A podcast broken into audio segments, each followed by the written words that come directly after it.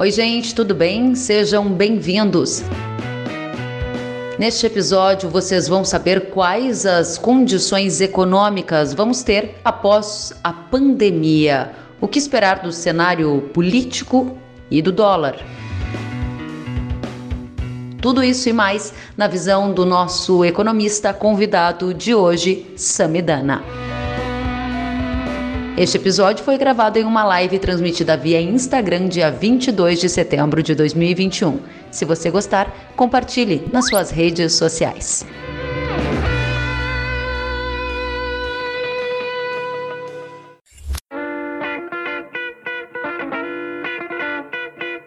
Samidana, seja muito bem-vindo. Que prazer te receber, te ver. Como você está? Prazer é meu. É um prazer aí participar da, da sua live. Eu faço poucas lives, é, por isso tenho um pouco de dificuldade no Instagram. Até tem um pessoal que me ajuda, mas deu certo. Desculpe aí um pequeno contratempo, mas deu certo. Vejo aí já é, muita gente no Brasil todo, né? É, esperando é, certamente certamente é, para te ouvir e eu espero poder contribuir no que for possível. Vai sim, vai ser uma noite muito especial e de fato, Sam, o Brasil todo está com a gente gente do Maranhão, Tocantins, Pará, Ceará, São Paulo, Paraná, Rio Grande do Sul, todo o Centro-Oeste. E a gente vai direto ao ponto, porque é assim que a nossa audiência gosta, né, Sami? Estamos ansiosos para entender as suas expectativas para o pós-pandemia na economia e começamos já com a notícia quente que acaba de sair, esperada, elevação da taxa básica de juros, anunciada há pouco pelo Copom, 6,25% ao ano. A tendência, na sua visão, é a gente de voltar a uma taxa de juros de dois dígitos diante desse contexto de inflação alta? Olha, o aumento era esperado da Selic. Havia uma parte do mercado, inclusive, inclusive falando em Selic é, já de 6,5, né? então subiu um ponto percentual. Tinha gente apostando numa alta um pouco maior, mas o que a gente costuma ver é, é a curva de juros. O que é a curva de juros? A que taxas estão sendo transacionados os títulos com vencimento uh, eh, para o futuro. Para você ter uma ideia, uh, você tem os vértices, né? Então, você está falando, uh, por exemplo, vencimento de um ano, a gente está falando de uma taxa de 8,7%. O que quer dizer que uma parte entende que é 8,5% e uma parte entende que é 8,75%. E aí, com mais gente entende mais 8,5%, dá uma média de 8,67. Se a gente pegar dois anos, aí já se fala numa taxa de 9,5%. 9,5%. E se a gente falar, por exemplo, quatro anos, já passa de 10%. Então, esses são os, o, as expectativas é, implícitas nas, na, nos títulos que são negociados, tanto título público como também mercado futuro, que não tem só mercado de futuro de agro, né? Também tem mercado de juros, de outras coisas. É, outra coisa interessante é a inflação. A inflação, é, para um ano, está estimada em 5,8, em 5,8, é, para dois anos em 5,4 e deve ficar em 5,4 aí até, até uns seis anos. Depois tem uma expectativa um pouco mais de alta. Então, é, é esse o cenário. Então, muita gente fala assim: ah, a Selic subiu, o que, que muda? Não é bem assim que funciona o mercado financeiro. O mercado financeiro é expectativa contra realidade. Então, a Selic subiu, mas subiu dentro do, do esperado. Então, não muda nada. Já teve casos, né, falando de ações, que uma empresa tem lucro, e às vezes lucro recorde, e mesmo assim a ação cai, porque estavam esperando um lucro recorde ainda maior. E tem casos também que a empresa teve prejuízo e o valor da ação subiu. Por quê? Porque esperavam um prejuízo maior, veio um prejuízo menor, a ação subiu. Então, sempre que a gente fala de preço de ativos, isso vale para agro, isso vale para ações, vale para títulos públicos, para qualquer coisa, é, o preço incorpora certas expectativas. Se a realidade é, muda essas expectativas para melhor, o preço muda. Muda para pior, o preço muda. E se acontece o que estava previsto, o preço não muda. Então hoje foi um dia que, ainda que subiu a taxa, estava esperado, né? Costumam dizer estava precificado ou estava apressado no valor dos ativos. Então, é, é essa é, é, a explicação. Agora, o Brasil, né, a gente teve a pandemia, falando parte disso, o Brasil teve a, a pandemia, uh, a, a inflação brasileira é alta e mais alta que outros países. Se a gente pegar né, desde o início da pandemia, o real está entre as moedas que mais se desvalorizaram é, frente ao dólar. Algumas se valorizaram, algumas se desvalorizaram. Entre as que desvalorizaram, o real vai mal. Ganha, fica na frente da Venezuela, fica na frente da, do peso argentino. É, a lira turca eu preciso ver se ganha ou não, mas é quase empatado. Mas, mas é uma questão complicada. E o dólar pressiona bastante a inflação. Né? É, Esse é o ponto, Sami. Eu vou pegar aqui um gancho com o que você está trazendo, dessa análise da alta de juros, é, inflação e expectativas de impactos no mercado de câmbio, porque a nossa audiência está super interessada nessa questão. Acabei de ver uma pergunta do Felipe. O Felipe Borne perguntou: juros subindo, dólar caindo, dólar baixo, abre um setor exportador, todo mundo também quer saber sobre dólar. Hoje o dólar subiu um pouquinho. O que, que você está enxergando para o dólar com esse juro mais alto? É, hoje foi um dia né, que todo mundo acha que bolsa e dólar vão para lá dos inversos, não sempre. Hoje foi um dia aí que a bolsa fechou em alta, alta de 1,84%, fechou aos 112.282 pontos, e o dólar fechou com alta também de 0,84, uma leve alta, fechou a R$ 5,30. É, o que, que eu diria?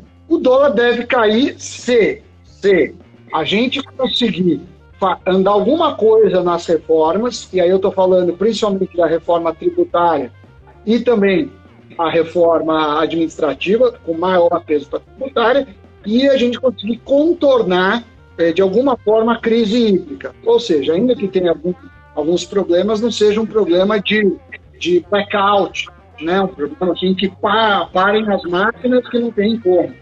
Então, é, o Paulo Guedes, na semana passada, inclusive, falou que o dólar deveria ser muito mais baixo e o que tinha, e eu concordo em parte com ele, é, e o que tinha atrapalhado eram os ruídos políticos, né? Uhum. Essa questão de. E aí, eu não estou aqui para culpar é, o presidente, o STF, os governadores, mas algo que pesa muito é a insegurança jurídica. À medida que você tem é, insegurança jurídica, não sabe para onde vai o país, o risco aumenta. O risco aumenta, do, duas coisas agem. É, juros devem subir, porque as pessoas falam, beleza, para emprestar para você, você é um cara mais arriscado, eu vou te cobrar mais. E a outra coisa, é, muita gente sai do país, eu não quero ficar nesse país com meu dinheiro aí, eu me mando. Então acontece essa, é, é, essas duas coisas. Então, é, o dólar depende muito da nossa política. E outra coisa que também fica no, nos ruídos políticos é que a gente deixa de passar as reformas. Então a gente viu né, manifestações, teve a questão de urna eletrônica, eu não estou tirando a importância disso, estou falando um pouco técnico econômico. Teve a questão das urnas eletrônicas, depois teve a questão do STF, teve as manifestações, mas aí a reforma vai ficando de lado, de lado, de lado. Né? A outra coisa importante que também pesa sobre a economia é a questão do, da situação fiscal do Brasil. É, a gente tem um, uma dívida PIB né, alta brasileira, então o Brasil deve muito, é, dívida PIB deve é, muito comparando com outros emergentes, e tem essa questão do precatório, né? Precatórios são o quê? Ações na justiça que não dá para recorrer mais, que o governo perdeu e tinha que pagar, e aí estão querendo dar um jeito para ou a gente paga e não entra no teto de gastos, ou a gente parcela o pagamento. Isso também complica a situação fiscal. E aí, se você é um país mais endividado, sobe mais os juros, é, também é, ataca a moeda, então, então é, existe um problema de fato nesse sentido. Sam, para tentar consolidar numa manchete curta aqui, o que você está dizendo, em outras palavras, para o Felipe e para nossa audiência que quer saber sobre dólar, é que mesmo com o juro subindo, o risco político e a condição fiscal limitam a queda do dólar. A sua visão é um cenário impossível ou improvável de um dólar abaixo de 5 para 2021, 2022, até porque a gente tem eleição, né? Não, é, é, eu acho que a aposta, e aí eu não sou capaz de traçar, é uma aposta política. Então, se você acha que a gente vai diminuir os custos políticos e que vai é, avançar alguma coisa, não precisa ser muito, nas reformas, o dólar vai baixar. No entanto, se a gente continuar não avançando e continuar com os ruídos políticos, o dólar vai subir. Então, eu acho que, que é isso que está na balança, né? Porque às vezes eles perguntam qual que é o valor do dólar, qual é o valor disso. Então, eu estou tentando deixar claro quais as variáveis que interferem nesse jogo. Né? Então, é, você aposta em menos ruídos ou mais ruídos políticos? Você aposta em qual? eu, eu não consigo, eu sempre sou um otimista, mas é, eu sempre acho que a pauta vai mudar. Mas nesse sentido eu, eu errei muitas vezes, porque eu achei que a gente ia conseguir aprovar as reformas, eu achei que a gente ia fazer uma reforma é, administrativa mais firme. Então, eu venho me frustrando, mas é, eu diria Segue então. Acreditando. Eu acho que o Brasil tem, tem fundamentos e possibilidade de ter um dólar muito mais baixo, que não necessariamente é bom, né, dependendo para os exportadores. Mas eu acho que o dólar de equilíbrio poderia ser menor, eu acho que um dólar mais saudável para a economia. Agora, a economia com esses riscos, a economia com esses ruídos, é uma economia que, que não está cuidando tão bem da saúde fiscal, eu acho esse dólar um reflexo disso, assim como a taxa de juros. Eu acho até que a gente demorou para subir as taxas de juros. Talvez tivesse que subir antes, talvez tivesse feito isso antes, não teria esse problema da inflação. Legal. Sami, me conta uma coisa. Nesse contexto em que você já trouxe a sua visão sobre juros, visão sobre inflação, trouxe os elementos que devem impactar na formação da taxa de câmbio, você tem falado bastante sobre reformas. A gente tem observado alguma intenção de uma reforma tributária avançar no país, a reforma administrativa. A minha pergunta é: você acredita que a reforma tributária, nesse momento de dificuldade fiscal, a gente vai acabar pagando mais tributo, a simplificação tributária, ela significa uma redução de tributos ou não? É, então, assim, vamos lá.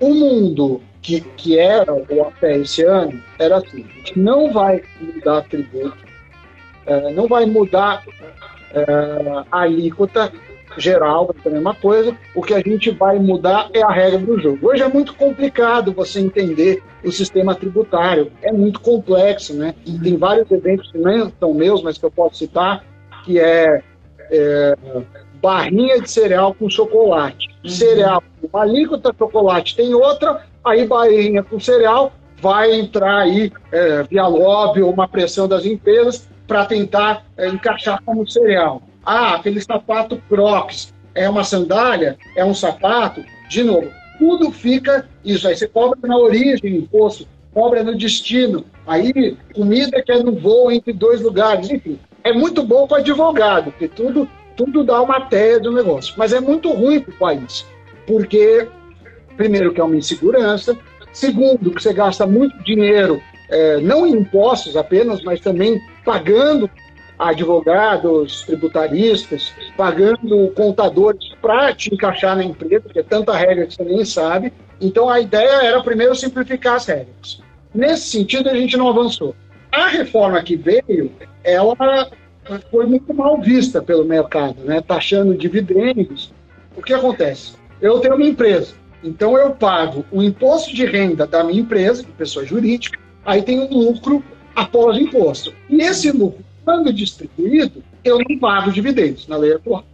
Agora, se eu já fui taxado em 30%, 40%, esse lucro, teoricamente, já foi taxado em 40%. O que acontece nos outros países? Não, você taxa em 20% e depois mais 20%. Não é exatamente assim que faz a conta, mas simplificando. É, nesse sentido, a reforma é muito ruim, porque não abaixou tanto. A outro problema, ah, pegar o exemplo de bolsa. O cara tem uma empresa uma empresa MEI, ou se não, uma empresa do Simples, ou Meirelli, ele tem um sistema tributário muito diferente de uma empresa de estado imposto. Ah, mas também é empresa de estado imposto. Só que o acionista, é, às vezes o cara que compra uma ação, ele é muito mais pobre do que o cara que tem uma MEI. É a mesma regra para sempre. A gente não está andando nesse sentido.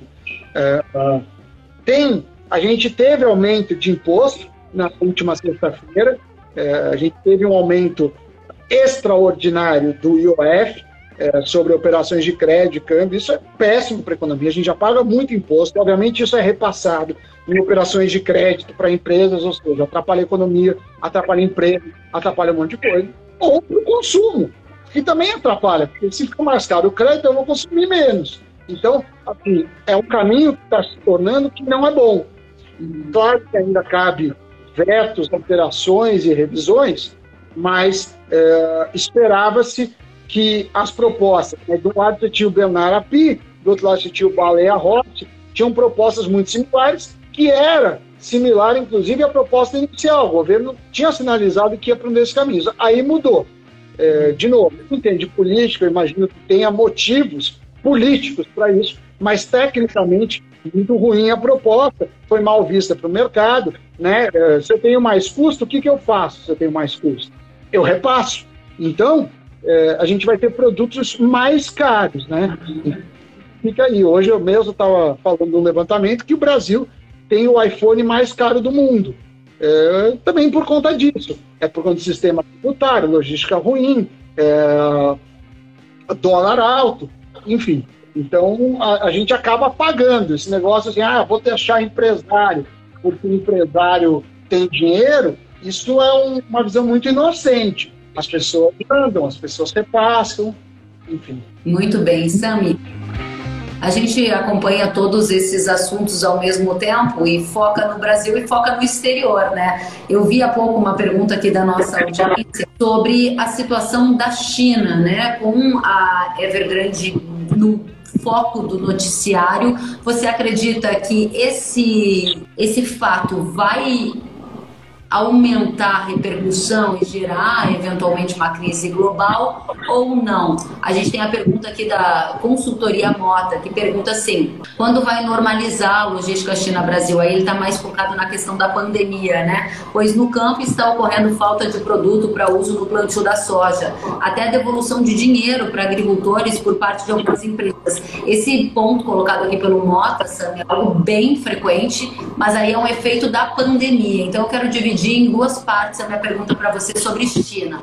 Primeira, a questão da Evergrande, qual é a sua avaliação? E segundo, o pós-pandemia, quando a logística mundial se normaliza na sua avaliação? Então, na segunda-feira, a Evergrande é, derrubou as bolsas do mundo inteiro, é a, a maior imobiliária do consultora do mundo, maior da China também, obviamente, e super endividada e já começou a dar sinais de incapacidade de, de pagar essas dívidas. Muita gente começou a comparar esse possível calote que aconteceu em 2008, que foi uma crise do subprime, mas começou com um calote que levou o Lehman Brothers a quebrar, e aí um efeito cascata. E a dívida toda da empresa tinha 83 milhões de dólares que vencem amanhã, quinta-feira, né? Na China já é daqui a pouco, né? Que vai abrir o mercado por lá. Uhum. E todo mundo estava com medo, mas aí sinalizaram, fizeram já um acordo, conseguiram fazer isso. É, todo mundo fica esperando como o governo chinês iria intervir, porque certamente mas tem problema. Mas isso afetou, né? O preço de minério de ferro, preço de alumínio, estão voltando. Mas eu acho que não. Eu acho que não vai explodir uma grande crise. É, é, e claro que é muito mais fácil falar agora que teve o acordo que na segunda-feira. É, mas é aquela máxima, né, que às vezes é quebrada e que é, é muito grande para quebrar, né? Too big to fit, né? Uhum.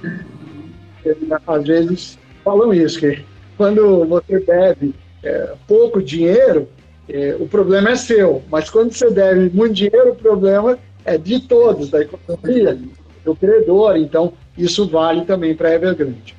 Bacana. Então, sobre essa questão da Evergrande, você acredita numa, não acredita numa explosão de uma grande crise? E o segundo aspecto ainda sobre China, JMS fazendo as perguntas, ou melhor, comenta aqui dizendo assim: a questão do agronegócio foi de logística. Como a gente está analisando o cenário econômico, político-econômico no pós-pandemia, como você tem observado essa questão do comércio global, essas tensões geopolíticas, até observando os discursos, né? De Xi Jinping na, na ONU, o discurso de Biden, que você tem analisado na geopolítica mundial, para onde a gente vai, para um cenário de mais tensões e se isso vai continuar impactando o comércio global e até a logística no pós-pandemia? O que eu vejo do ponto logístico?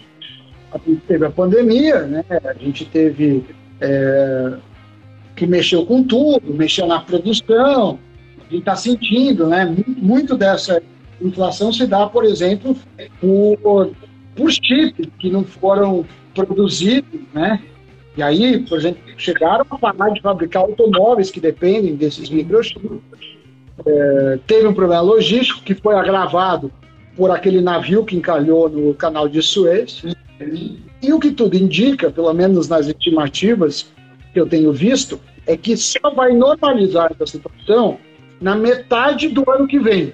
A gente tem mais quase um ano, então é um momento sazonal. Obviamente, vale a lei da oferta e procura, então tem gente que precisa mais, tem produtos de maior valor agregado que vão pagar mais, e tem que precisa menos isso. Mas óbvio que também interfere no, no agro ou no transporte de produtos de menor valor agregado, né? Por, porque se, você tem um fabricante de de chips que que precisa para produzir um carro, um um celular, que uma tonelada, um container tem um valor muito maior do que um container de, de uma commodity você, você é, vai inflar o preço. Né? Os navios é, vão ficar mais caros. É, esse é um ponto que a gente tem acompanhado com muita atenção, Sami, porque boa parte, só para você ter uma ideia, no agronegócio brasileiro, a gente é uma potência mundial, mas ao mesmo tempo somos muito vulneráveis quando a gente leva em consideração a dependência de alguns insumos básicos. Saibam que a gente importa 80% do fertilizante que a gente usa nas lavouras de soja, de milho, nas lavouras do Brasil. O fertilizante é o alimento da planta. Imagine você ser uma grande potência no agronegócio, mas depender de 80% do fertilizante que vem de fora. Então é um cenário bastante desafiador para o setor agro. E dentro desse contexto, Sami, a gente acabou de ver uma pergunta aqui do Miller Lacerda e é outro elemento que tem preocupado não só o setor agropecuário, mas todos os brasileiros que estão aqui nos assistindo, tem a ver com o preço dos combustíveis. O Miller Lacerda acabou de dizer, e o preço dos combustíveis, hein? Esse é um tema que está super na pauta aqui no Brasil e a gente quer saber se tem, na sua visão, alguma possibilidade de arrefecimento nesses preços. Olha, primeiro, é querendo culpar o Bolsonaro, o preço, tudo, vi várias coisas, inclusive eu que não me considero bolsonarista, tenho que ser muito técnico, é, os preços dos combustíveis flutuam. E se a gente pegar o preço do barril de petróleo em e ver quanto subiu né, na, na transferência para reais, a gente vai ver que os combustíveis acompanharam isso. A política de preços flutuantes é boa. Ah, países que tentaram, até mesmo é, o Brasil, em determinados momentos, tentou tabelar preço, isso você quebra a empresa, você não reinveste e é um tiro no pé. Tem casos emblemáticos, Venezuela, que tinha combustível a um centavo. É, então, assim, primeiro, a política de preço da Petrobras está correta. Está correta. Segundo, é, depende muito da economia mundial. A economia mundial está retomando. E retomando fica difícil a gente olhar uh, e falar, não, vai cair o preço. O que pode acontecer é o preço se manter em dólar e a gente conseguir, com algum avanço das reformas que a gente falou, dos ruídos políticos, é, baixar o dólar, porque é uma combinação, preço em dólar e valor do dólar. Tudo bem, esse preço se mantém alto, mas se esse abaixar um pouquinho, essa produção vai ser mais barata. Mas assim, o preço do barril de petróleo eu não vejo assim, uma grande é, uma grande chance do preço cair. Tá? Só se cair numa crise mundial, mas aí vai ser tão ruim em outros aspectos que o combustível nem vai ser mais o maior problema. Sami, muitos aqui estão nos acompanhando, perguntando sobre o cenário de investimentos com a taxa de juros mais altas. Quero ouvir também é, esse, essa sua análise e quero entender qual é a sua visão macro para o pós-pandemia, levando em consideração que 2022 é um ano de eleição, que a gente está num momento bastante polarizado aqui no Brasil. Você já parou para traçar potenciais cenários? Acha que é muito cedo ainda? O que você está vendo aí, Sami? É, eu, assim, eu não entendo muito de política, de economia. O que eu sei, e quando eu falo eu sei, é baseado na literatura de economia, em casos de disso. É o seguinte: ano de eleição. O que, que ganha a eleição? O que, que, o que, que vai fazer economicamente o governo que se reeleger? É emprego e inflação baixa. Então, é, quando você tem um bom grau de emprego, e uma inflação baixa, você consegue reeleição. A gente viu, por exemplo, que a Dilma se reelegeu nessa base. É, outros da economia não estavam bons. A taxa de juros estava alta, você tinha é, problemas fiscais, você tinha problemas com a Petrobras, mas naquele momento da eleição a inflação não tinha explodido, ainda que fechou o ano é mais alta, e também você tinha o emprego, porque o emprego demora você começa a ir bem, as pessoas não saem contratando, até porque é um custo você contratar, para demitir é muito caro. E para demitir também. Então, se está ruim, você segura, você não quer demitir funcionário, é caro. Então, você não demite. Então, existe de lei. E nesse sentido, a gente deve ter políticas mais populistas. A própria, o próprio IOF, é, em prol do auxílio emergencial, é um Você é contra o auxílio emergencial? Não, eu sou a favor. Só que eu sou contra aumentar imposto. Eu acho que você devia cortar gasto, você devia cortar coisa. Então, eu acho que tende a ir neste caminho. Né? Então, uh, indo nesse caminho, o que, que, eu posso falar? A gente pode ter um ano uh, um pouco melhor, ainda que custe um futuro de médio prazo pela frente. Então, eu acho que pode aumentar juros, você pode aumentar problemas futuros, mas você tenta deixar a população mais feliz. Agora, Sami, você fala da sua expertise enquanto técnico, enquanto um PhD em finanças, a gente reconhece todas as suas é, características e bagagem, e ao mesmo tempo a gente sabe que a política ela impacta demais na economia, né? Dado o contexto que a gente tem hoje de pré-eleição, é possível, na sua avaliação, já falar em favoritismo para um dos candidatos que se apresentam? E se existe um favorito, isso, na sua, na sua visão, é, indica que eventualmente o candidato A pode significar alta da bolsa e queda para dólar e vice-versa, porque o mercado sempre faz essas relações, né? É, eu acho que é muito cedo falar, eu acho que essas pesquisas, pelo menos as que eu tenho visto, são divergentes. Então, numa pesquisa de, de pouco espaço de tempo, numa o candidato A está né? na outra esse mesmo A nem vai para o segundo turno. É, aí vem um terceiro nome falando que ele ganharia. Então, quer dizer, a gente é, se perdeu um pouco nas pesquisas, né? A gente teve não, não é só no Brasil, mas as pesquisas têm mudado muito, né? Realmente, eu acho que precisam ser revistas, porque você tem a pesquisa, você tem a margem de erro, que é o contorno da pesquisa. Agora, as margens de erro não estão condizentes com os resultados. Então, é preciso aí rever os métodos. É, mas, de qualquer forma, a, a eleição, essas pesquisas de agora servem muito mais para os partidos é, fazerem sua internas, suas preliminares, do que para a população. Para a população que vai valer, é, é, principalmente depois de março, abril do ano que vem, e, e por enquanto a gente faz, a gente vê essas pesquisas, mas elas servem pouco. É, em relação ao mercado, também é difícil falar, porque, porque assim, é, a gente espera às vezes uma coisa e acontece outra, às vezes não só por, por vontade do, do presidente ou do ministro, mas por uma conjuntura maior. Então, é, se a gente olhar o próprio Paulo Guedes, né, um cara formado em Chicago, que é a principal de economia do mundo, tem inúmeros prêmios Nobéis de economia. E o que ele conseguiu é, fazer foi pouco. E aí, nesse sentido, assim, o Temer, jeito menos popular, tudo agiu. Isso eu não estou falando, né, da figura do presidente né, porque aí Temer teve problemas, né, foi investigado, chegou a ser preso. Eu estou falando do ponto de vista da economia, né, então, às vezes, de outros fatores que, que eu não consigo é, mapear. É, mas, assim, do ponto de vista objetivo, a gente precisa fazer as reformas que não saíram, é, e sem elas, o Brasil fica muito vulnerável, fica um país caro e uma economia frágil.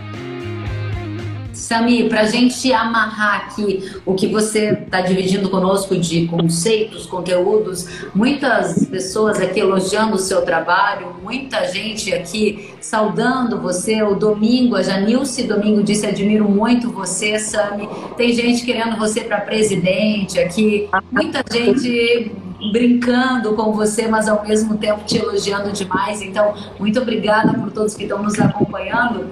E Sami, dentro de um contexto em que você citou é, riscos de crise hídrica, é, riscos inflacionários, alta da taxa de juros, é, cenário fiscal ainda desafiador, tem um pós-pandemia, na sua avaliação de mais oportunidades ou desafios? Você já disse que é um otimista. Eu queria que você separasse para a gente o que pesa negativamente para uma recuperação mais sólida da economia e o que você enxerga como oportunidades de agora em diante. Não, eu, eu acho que poucos países têm algumas características que o Brasil tem. Eu mesmo tenho empresas, é, nenhuma grande, mas eu tenho empresas.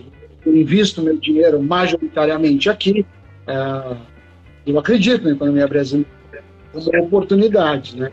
Vai de mais de 200 milhões de habitantes, de uma extensão é, territorial gigante, que baixa custo para você para você instalar fábricas, para você fazer produção agrícola, é, um país que, claro que já chegou a ter 2 trilhões de dólares de PIB, então você fala, não, é pobre, é, ainda tem coisas pobres, mas assim, é, é, gira muito dinheiro no Brasil. Então, é, eu acredito muito em oportunidades que, que, possam ter no Brasil. Eu acho que o Brasil tem mercados muito importantes, né?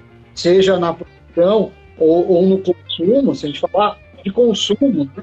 é, a gente é um mercado gigante de café, de chocolate, de vários outros alimentos sem contar de aplicativos. A Netflix, o Brasil é um dos mercados mais importantes da Netflix do mundo. É o mercado mais importante do mundo.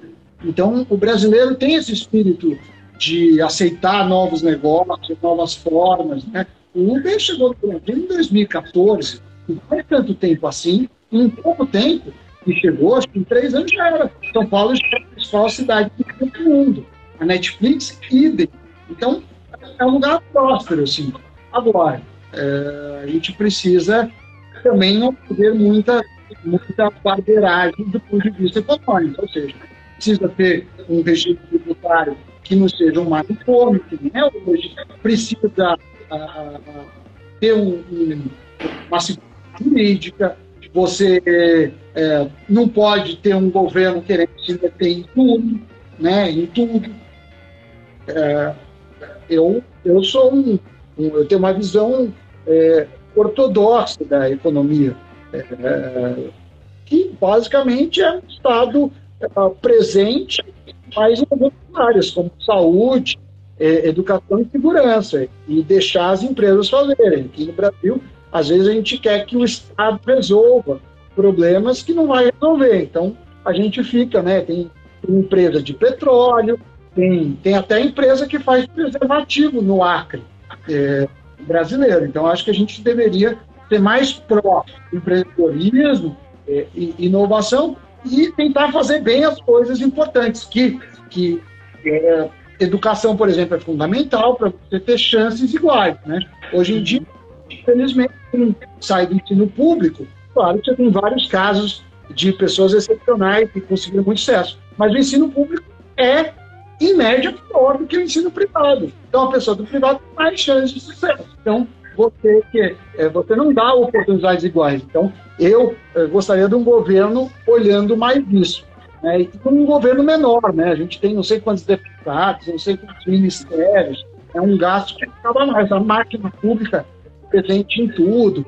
Eu acho que isso atrapalha mais do que ajuda, né? E a gente tem que trabalhar por, por dois, né? Trabalhar para a gente trabalhar o governo, que alguns produtos consumem é, é, mais 50%.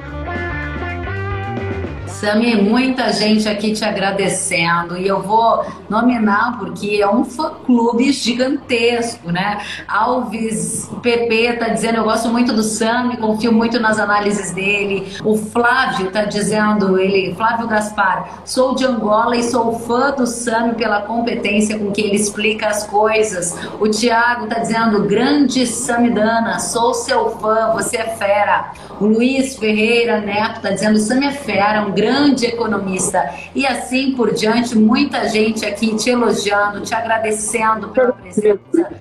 Poder falar do seu público, quem quiser, me siga aqui no Instagram, eu também estou nas outras redes. Aqui no Instagram é Samidana Oficial, nas outras redes, Samidana, no Twitter, no Facebook, tem o canal de investimentos que eu faço lá com, com o No Invest, que é um braço do Nubank, que chama Invest News. Tá aí, Invest News BR. Karen, muito obrigado. É sempre um prazer falar contigo. Você sempre conhece muito. Acompanho e aprendo muito contigo. E para quem está por aqui, que veio pelo meu Instagram, recomendo aí é, seguir a Kellen, que sabe tudo de agro e explica muito bem. Obrigada, Sami. Foi um prazer te ouvir, aprender contigo. Só para todo mundo ficar ciente, a live vai ficar salva no Instagram, vai para Facebook, YouTube e vira episódios no podcast já disponível hoje. Obrigada, se cuide e volte sempre. Obrigado, tchau, tchau. Tchau.